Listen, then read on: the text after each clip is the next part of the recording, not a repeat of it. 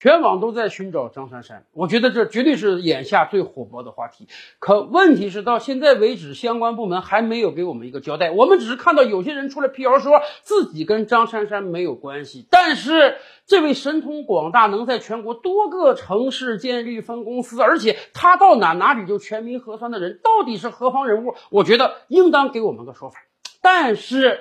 我们还要把这个问题更深究一点：为什么很多人要去寻找张珊珊？就是因为做核酸是这几年以来中国人必须经历的项目，有很多城市全民核酸。两天一次，三天一次，甚至一天一次。我们在核酸上已经花了非常非常多的钱，而且有很多城市现在核酸都不自费了。你如果要搭乘交通工具，如果要去一些医院、公共营业场所，你得自费做核酸，哪怕是混管也得两三块钱。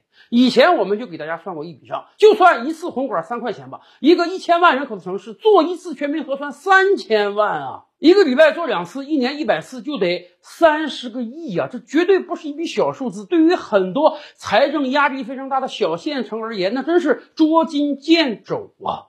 最关键的是，我想对于我们大多数普通老百姓而言，我们深知测核酸是我们抗击疫情的一个很好的方式，而且为了测核酸，全民都在努力啊！不光大量的志愿者、医疗工作人员要废寝忘食的给我们测。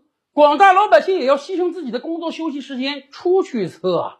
然而，在我以往的认知中，我觉得这是个公益性的产品啊，测核酸是政府买单、医保买单。对于大部分城市而言，全民核酸那都是免费的呀。然而，现在有人告诉我们，测核酸公司是能赚钱的，而且根据相关公司的披露啊，有的测核酸公司毛利率百分之五十，有的百分之八十。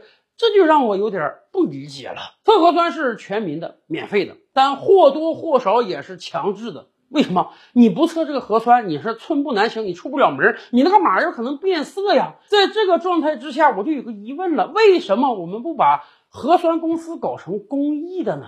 要知道，这可是笔上千亿人民币的大买卖啊！而且这是一个延续多年的大买卖啊！我们都不知道这个疫情什么时候能离去，我们都不知道未来几年要不要继续测核酸，所以。